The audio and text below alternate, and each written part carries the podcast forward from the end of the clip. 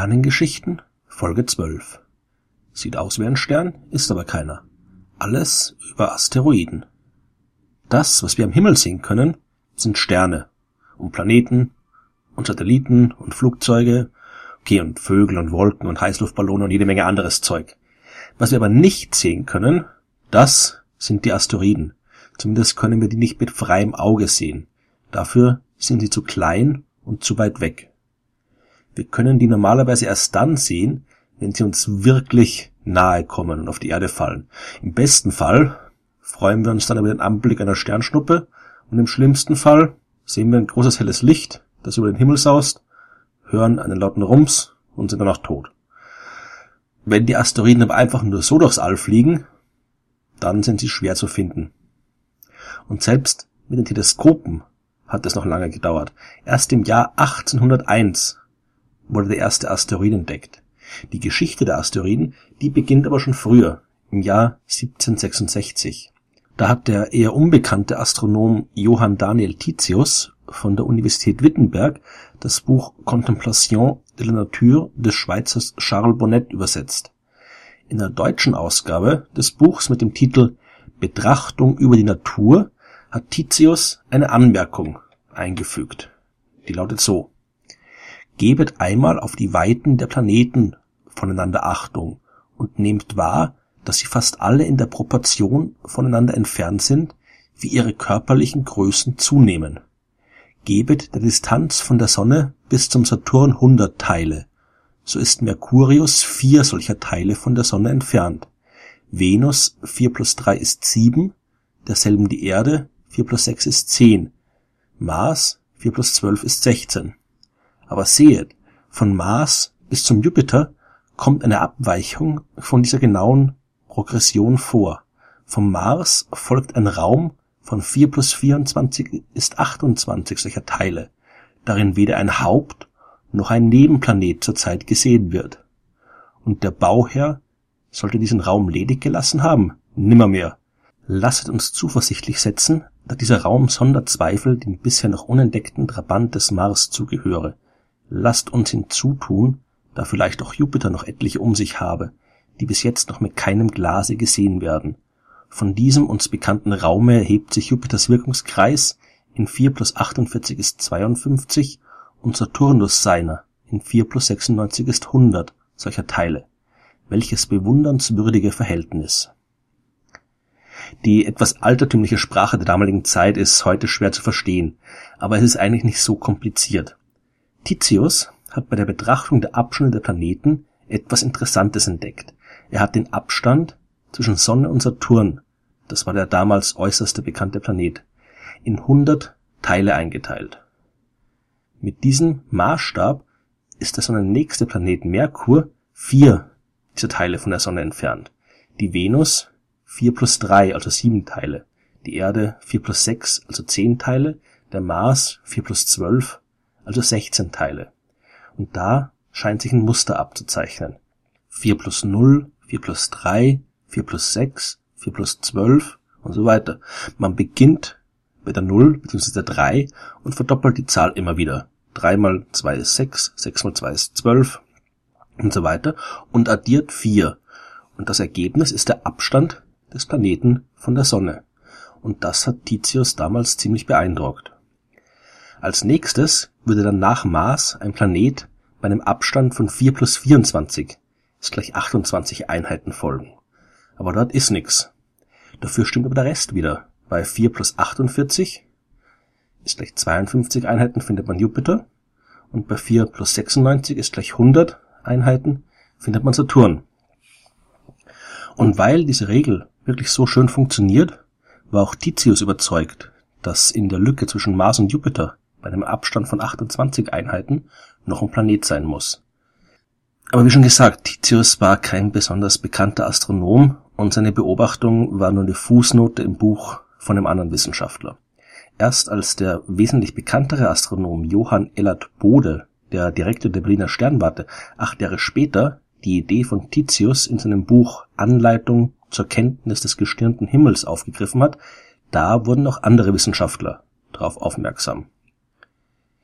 Die Regel von Titius wurde nun als Titius-Bode-Reihe bekannt und die wurde überall bekannt. Vor allem deswegen, weil im Jahr 1781 das erste Mal in der Neuzeit ein weiterer Planet entdeckt worden ist. Wilhelm Herschel hat damals den Planet Uranus gefunden und der war fast genau dort, wo er laut Titius Bode Reihe sein hätte sollen. Das Gesetz von Titius und Bode hat also nicht nur auf die bestehenden Planeten gepasst, es war sogar in der Lage, die Position eines noch unbekannten Planeten richtig vorherzusagen. Und wenn es für Uranus gestimmt hat, dann muss doch auch in der Lücke zwischen Mars und Jupiter noch ein Planet sein. Davon waren die Astronomen damals überzeugt. Im Jahr 1800 fand in Gotha der zweite europäische Astronomenkongress statt. Und wenn man da so sehr von der Gültigkeit der Titius-Bode-Reihe überzeugt war, hat man sich entschlossen, gezielt nach dem fehlenden Planeten zu suchen. Der deutsch-österreichische Astronom Franz Xaver von Zach hat die ganze Angelegenheit organisiert und jeder der teilnehmenden Sternwarten ein Stück Himmel zugeteilt, das die möglichst genau beobachten sollten. Die suchenden Astronomen haben sich selbst die Himmelspolizei genannt und die waren fest entschlossen, jetzt diesen fehlenden Planeten auch noch zu finden. Und tatsächlich war man schon ein Jahr später erfolgreich. Allerdings war es kein Mitglied der Himmelspolizei, sondern der Italiener Giuseppe Piazzi, der am 1. Januar 1801 von Sizilien aus zwischen den Bahnen von Mars und Jupiter, genau dort, wo er laut Titius Bode-Reihe sein sollte, einen neuen Planeten gefunden hat. Diesen neuen Himmelskörper hat er Ceres genannt und alle waren zufrieden. Zumindest so lange, bis der Bremer Astronom Wilhelm Olbers im Jahr 1802 noch einen Planeten fand, ebenfalls zwischen Mars und Jupiter. Dieser Planet bekam den Namen Pallas. Und 1804 entdeckte Karl Ludwig Harding von der Sternwarte Lilienthal einen dritten Planeten, der Juno genannt wurde. Und dann 1807 war Olbers wieder an der Reihe mit Planet Nummer 4 namens Vesta. Das war jetzt ein bisschen verstörend. Man wollte einen Planeten finden und jetzt hat man gleich vier von den Dingern. Wo kommen auf einmal die ganzen Planeten her? Und 1845 entdeckte der deutsche Amateurastronom Karl Ludwig Henke sogar noch einen fünften Planeten zwischen den Bahnen von Mars und Jupiter. Das Sonnensystem hatte nun also zwölf Planeten. Merkur, Venus, Erde, Mars, Ceres, Pallas, Juno, Vesta, Astrea, Jupiter, Saturn und Uranus. Irgendwas war da seltsam. Vielleicht waren die ganzen neuen Planeten gar keine echten Planeten. Der Meinung war vor allem Wilhelm Herschel. Der wollte herausfinden, wie groß die neuen Himmelskörper waren und hat probiert, mit seinem Teleskop ihre Durchmesser zu bestimmen. Das gelang ihm aber nicht. Die neuen Planeten erschienen immer punktförmig. Die sahen genauso aus wie die Sterne, die ebenfalls immer punktförmig waren. Diese neuen Planeten mussten also viel, viel kleiner sein als die alten Planeten und Herschel schlug deswegen vor, man soll sie nicht mehr als Planeten bezeichnen, sondern als Asteroiden. Das heißt so viel wie sternartig. Und sehr zum Ärger von Herschel fanden die anderen Astronomen das nicht so toll. Die wollten ihre neuen Planeten behalten. Und vielleicht war Herschel auch ein wenig eifersüchtig, denn der war immerhin der erste Mensch der Neuzeit, der einen echten Planeten entdeckt hatte, den Uranus. Und jetzt kamen da die ganzen anderen Astronomen, die ebenfalls behaupteten, alle neue Planeten entdeckt zu haben. Bis 1845 hatte das Sonnensystem also zwölf Planeten und 1846 waren es schon 13, denn da entdeckte man den Planeten Neptun. Diesmal war es aber zweifelsfrei ein echter großer Planet, der sich weit hinter der Bahn von Uranus befand und nicht bei den ganzen anderen zwischen den Bahnen von Mars und Jupiter. Aber auch dort machte man immer wieder neue Entdeckungen. Zwischen 1845 und 1851 fand man dort die Planeten Hebe, Iris, Flora, Metis, Hygiea, Parthenope, Victoria, Egeria, Irene und Eunomia. Insgesamt umkreisten nun also 23 Planeten die Sonne. Und das wurde den meisten Astronomen dann doch ein bisschen zu viel. So viele Planeten auf einem Haufen, das macht keinen Sinn mehr.